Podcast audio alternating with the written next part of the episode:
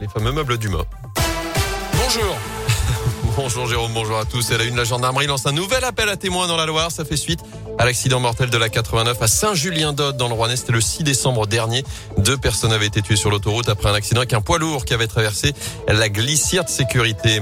Sur les routes, justement, coup d'envoi des vacances de Noël, Bison Futé le drapeau vert en Auvergne-Rhône-Alpes ce week-end. Ce sera plus compliqué. En revanche, sur les rails, les différents préavis de grève sont levés. Le conflit est réglé à la SNCF, mais trop tard pour établir des conditions de circulation normales pour aujourd'hui. Il n'y aura donc qu'un TGV sur deux dans le sud-est, notamment dans la région.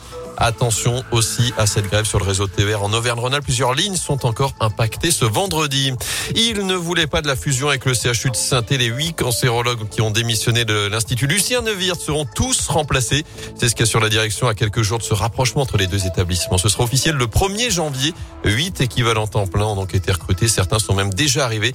Il n'y aura donc pas de rupture de traitement ni de prise en charge pour les patients selon le directeur du CHU. Un service de santé sous pression, en tout cas près de 3000 malades du Covid en réanimation actuellement en France, plus de 60 000 nouveaux cas ces dernières 24 heures. Un nouveau conseil de défense sanitaire est prévu à 16h cet après-midi à l'Elysée. Chez nous, le Scarabée Riorge ouvre ses portes aujourd'hui, demain et dimanche euh, pour une opération sans rendez-vous. Vous retrouvez toutes les infos sur radioscoop.com. En foot week-end de Coupe de France, les 32e de finale avec l'entrée en liste des clubs de Ligue 1. Direction Feur demain pour les amateurs de Lyonnais qui défieront Bastia à 13h45. Dimanche, programme chargé. Les Verts seront à Lyon pour affronter la Duchère à partir là aussi de 13h45. La première de Pascal Duprat sur le banc de la SS. À 16h, direction l'Envol Stadium pour une affiche de gala. Andrézieux recevra Montpellier. Avant cela, il y a du basket. Ce soir, la chorale de Rouen est en déplacement à Gravelines Dunkerque à partir de 20h. Et en Pro Saint-Chamond, toujours leader, reçoit Évreux la lanterne rouge à la Halle Bouloche.